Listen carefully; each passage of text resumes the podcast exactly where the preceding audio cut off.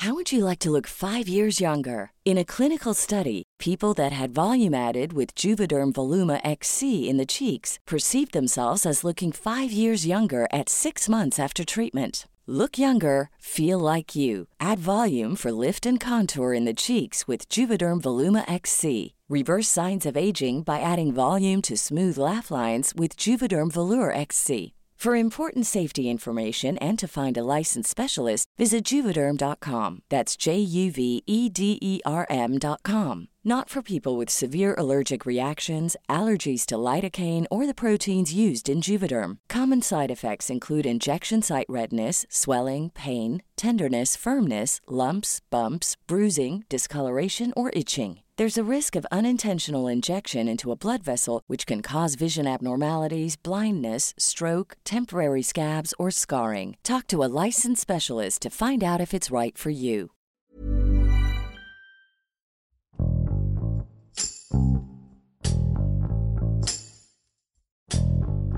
Genaro García Luna, secretario de Seguridad Pública durante el sexenio de Felipe Calderón, hoy enfrenta un juicio en Estados Unidos por sus presuntos nexos con el narcotráfico. García Luna es señalado de aceptar sobornos multimillonarios de los cárteles a cambio de protección para facilitarle la exportación de toneladas de cocaína a Estados Unidos, así como para obtener información sobre operativos del ejército y la marina. Rivelino Rueda, reportero de Asuntos Especiales del Sol de México, hace un recuento de los delitos por los que fue detenido el exsecretario y los grupos delictivos con los que se le vincula. Yo soy Hiroshi Takahashi y esto es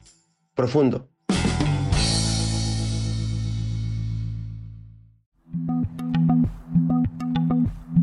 Genaro García Luna inicia esta trayectoria, no tanto política, de trayectoria en instancias de seguridad pública del país, en el sexenio de Ernesto Cedillo Ponce de León, específicamente en el desaparecido Centro de Inteligencia y Seguridad Nacional, el CISEN, eh, hoy Centro Nacional de Inteligencia, Ahí es donde desarrolla pues sus primeras labores en instancias de seguridad pública. Para el 1999 se crea la Policía Federal Preventiva también en el sexenio de eh, Ernesto Cedillo Ponce de León, ya pues a un año de que se dio la alternancia en el 2000 con Vicente Fox Quesada, pues esta Policía Federal Preventiva, ahí participa Genaro García Luna y eh, al año de que Vicente Fox toma protesta, eh, anuncia la creación de la Agencia Federal de Investigación, por ahí lo promueve el entonces Procurador General de la República, Rafael Macedo de la Concha, y Vicente Fox lo nombra titular de esta agencia, agencia de Investigación Criminal. Ahí este, es titular de este organismo eh, durante todo el resto del sexenio de Vicente Fox, de 2001 a 2006. Para 2006, eh, Felipe Calderón Hinojosa, también panista, lo nombra eh, secretario de Seguridad Pública. Después, García Luna se dedica pues, a negocios privados, sobre todo de consultorías en materia de seguridad, crea ahí algunas empresas de seguridad privada, de seguridad en telecomunicaciones y es en 2019 cuando se da su arresto en Dallas. El primer señalamiento concreto se dio durante el juicio del narcotraficante Joaquín El Chapo Guzmán, líder del cártel de Sinaloa, precisamente en, este, en esta misma corte donde hoy se le juzga a Genaro García Luna, en esta corte del este de Brooklyn, en Nueva York. Eh, con el mismo juez, con Brian Cogan, el mismo juez que llevó el caso del Chapo Guzmán, es el que está llevando este caso de Genaro García Luna. En 2019, uno de los testigos que testificó en contra de Joaquín El Chapo Guzmán fue uno de los líderes del cártel de Sinaloa también, hermano de Ismael El Mayo Zambada, el rey Zambada. Él fue el que directamente acusó o denunció que Genaro García Luna recibía sobornos millonarios tanto del cártel de Sinaloa como del cártel de los Beltrán Leiva. Hay que recordar pues, que estos, eh, los Beltrán Leiva fue una, pues, la principal decisión del cártel de Sinaloa precisamente durante el periodo de eh, Genaro García Luna como secretario de Seguridad Pública en el gobierno de Felipe Calderón 2008 específicamente es cuando se da este rompimiento y se da este rompimiento específicamente porque los Beltrán Leiva estaban molestos y veían que estaba favoreciendo más a esta facción de Joaquín el Chapo Guzmán. Y pues hubo denuncias también periodísticas, sobre todo investigaciones periodísticas previas durante el cargo de, de García Luna como secretario de Seguridad Pública y artífice, hay que decirlo, de la guerra contra el narcotráfico que declaró Felipe Calderón. De hecho, un caso específico, Jesús Lemos Barajas, este periodista michoacano, periodista de investigación que ha sacado bastantes libros, pero específicamente uno que se llama Licenciado de Genaro García Luna. Ahí se narra pues cómo se le inventaron delitos a él, a, este periodista Jesús Lemos Barajas, cómo le inventó delitos para encarcelarlo durante dos años en la prisión de máxima seguridad del altiplano en Jalisco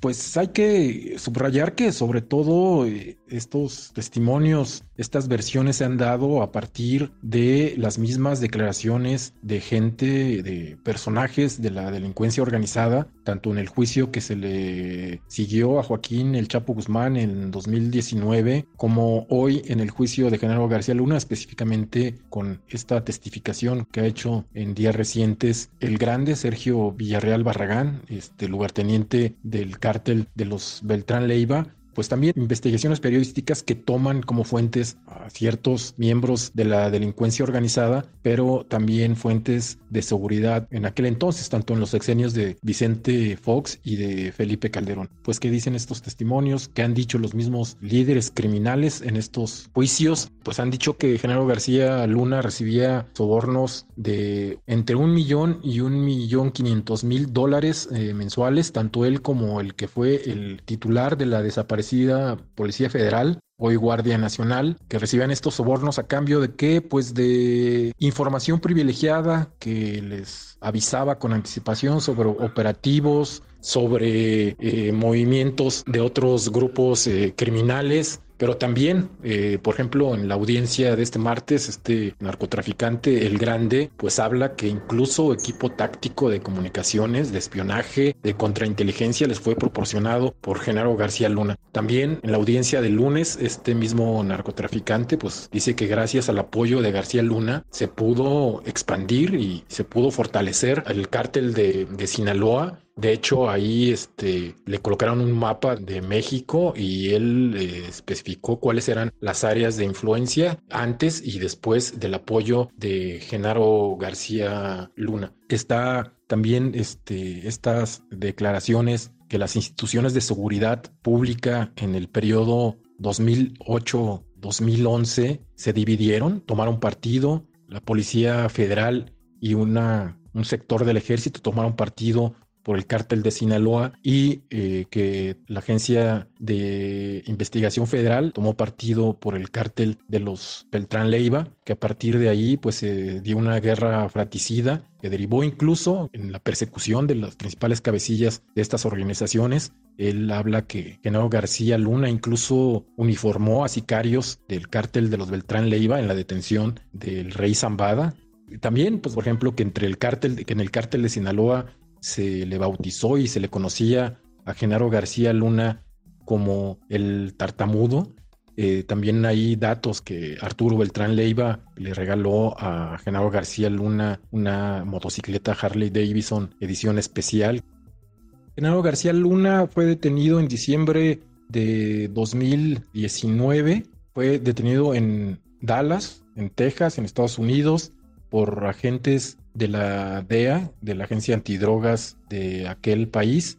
Tenía un, reclamo por parte precisamente de esta corte, de esta corte donde hoy se le sigue el juicio, de la corte del Distrito Este en, Nueva York. Y ahí fue hasta enero de 2020 cuando eh, se da la primera audiencia. Eh, hay que recordar que pues en esta primera audiencia bajo la expectativa generada, pues pudimos ver a este hombre que fue considerado como el hombre más poderoso en el sexenio de Felipe Calderón, el arquitecto de la guerra contra el crimen organizado, también llamado el superpolicía, vestido con este uniforme característico de los presos en Estados Unidos. Prácticamente ahí se le manifestó de qué delitos se le acusaba, cuatro delitos específicos, narcotráfico, trasiego de drogas, conspiración internacional para tráfico de cocaína. Después se le añadió pues, este, un delito más eh, por haber mentido a agentes de inmigración para su residencia en Estados Unidos.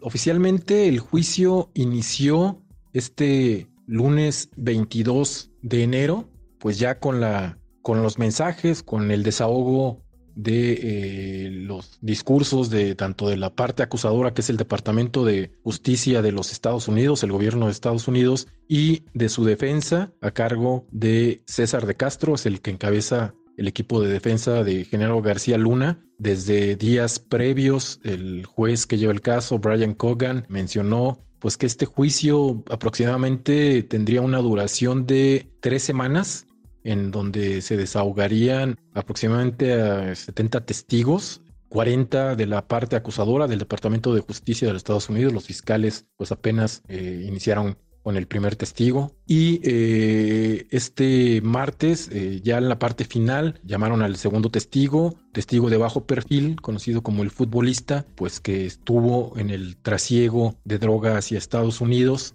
Será por ahí a, mediados de febrero cuando se espere que termine esta etapa y se le dé tiempo al jurado y el que reúna pruebas, que tome una decisión y que se dicte un fallo por parte del juez Brian Cogan en caso de encontrarse culpable de los delitos que se le imputan, se maneja pues la pena, una pena mínima de 20 años o cadena perpetua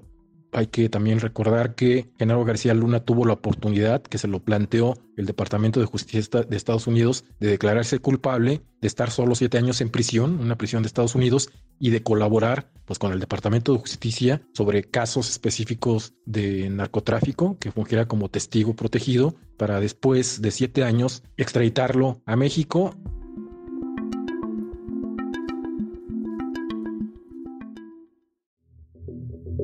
la reacción o la declaración pues más notoria fue la que se dio este martes en la conferencia mañanera del presidente Andrés Manuel López Obrador. Él dice que pues no se ha comprobado nada en contra de Genaro García Luna y pues tiene la razón, todavía está iniciando el juicio. Hasta ahora no ha habido pruebas así, vamos a decir, fehacientes Dice que también eh, hay un juicio que inició el gobierno mexicano en la Corte de Florida para que se recuperen 700 millones de dólares pertenecientes al Estado mexicano por actos de corrupción que cometió Genaro García Luna, pero también eh, bienes inmuebles que eran propiedad de Genaro García Luna. Lo que sí nosotros vamos a procurar es recoger el dinero. Es más, hay un juicio, 700 millones de dólares, y sus abogados plantearon de que eh, no tenía México por qué ir a litigar allá.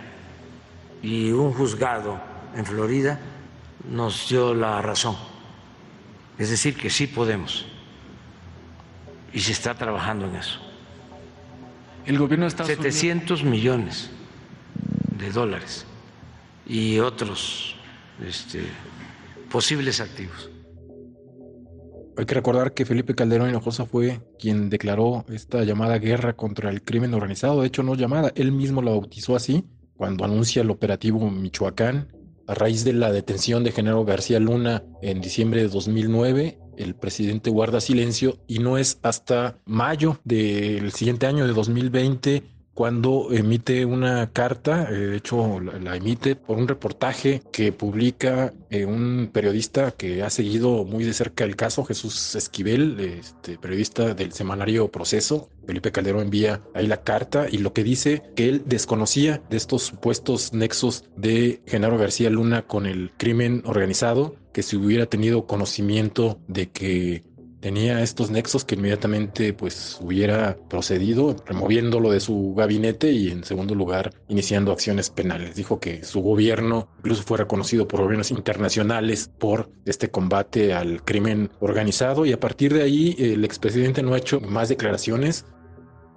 El Grande menciona también, narró en la audiencia del martes este secuestro que se hizo a García Luna en Morelos en 2008 pues por la molestia que había de Beltrán Leiva, le recalcaba a Genaro García Luna que estaba favoreciendo al grupo del Chapo Guzmán y que le estaban pegando a su grupo delictivo, al cártel de los Beltrán Leiva. Queda de manifiesto el poder que tenía o que tiene los grupos de la delincuencia organizada, específicamente los cárteles de la droga, para operar un secuestro de ese nivel a quien era el secretario de Seguridad Pública. Eh, es la, la importancia que tiene este secuestro que realizó el cártel de los Beltrán Leiva. Tener conocimiento del tema, estudiarlo, eh, saber pues todo el contexto que se ha dado no solo alrededor de este tema, sino también conocer quién fue Genaro García Luna, conocer qué fue lo que pasó durante pues el sexenio eh, donde fue secretario de Seguridad Pública, donde se declaró la guerra contra el crimen organizado, pues meterse a, documentos, a lecturas, a investigaciones profundas y tener idea de lo que se está hablando y tener este todo este contexto, todo este bagaje pues de lo que se ha escrito sobre el tema, de, de, cómo se ha dado este juicio, de cómo fue el juicio de Joaquín el Chapo Guzmán, tener también conocimiento de qué fue o de qué representa el cártel de Sinaloa y no solo el cártel de Sinaloa, pues todas sus ramificaciones, pues informar eh, de, lo que está ocurriendo sin tomar partido, mantener eh, pues la neutralidad e informar específicamente de lo que está pasando, de las declaraciones que se, se, están tomando y pues hacer énfasis en esto, que son testimonios y que no es pues una verdad, una evidencia lo que se está lo que se está dando, sino que apenas es un juicio que inicia y que es un juicio que requiere de que si realmente se va a demostrar la culpabilidad de Genaro García Luna, se tienen que presentar pues evidencias contundentes.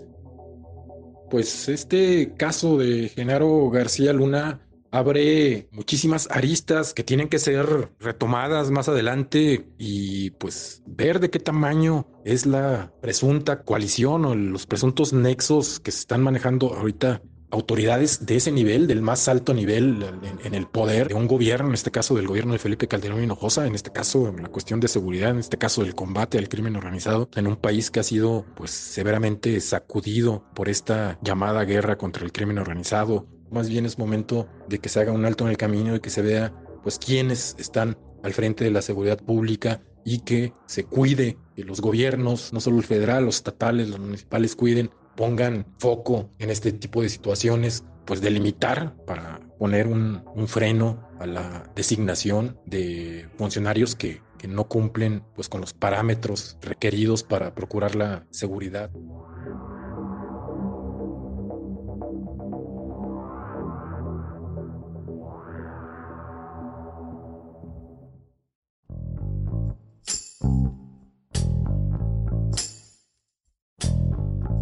Escuchamos a Rivelino Rueda desde la Ciudad de México, quien nos explica cómo se ha llevado a cabo el juicio contra García Luna y la información que se ha revelado a través de los testimonios y lo que ha pronunciado el presidente Andrés Manuel López Obrador acerca de este caso.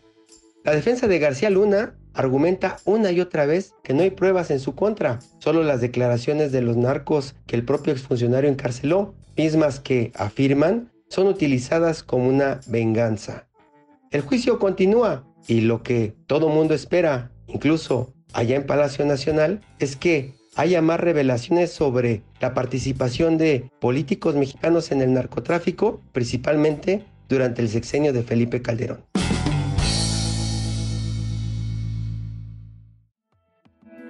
Te invitamos a suscribirte a nuestro podcast a través de las plataformas de Spotify, Apple Podcast, Google Podcast, Deezer y Amazon Music, para que no te pierdas ningún episodio. También nos puedes escribir a podcast.om.com.mx o en Twitter podcastom. Te recomendamos escuchar la guía del fin de semana, donde en cada episodio la señorita etcétera recomienda diferentes actividades para vivir experiencias inolvidables. Hasta la próxima. Esto es Profundo, un reporte a fondo de la Organización Editorial Mexicana.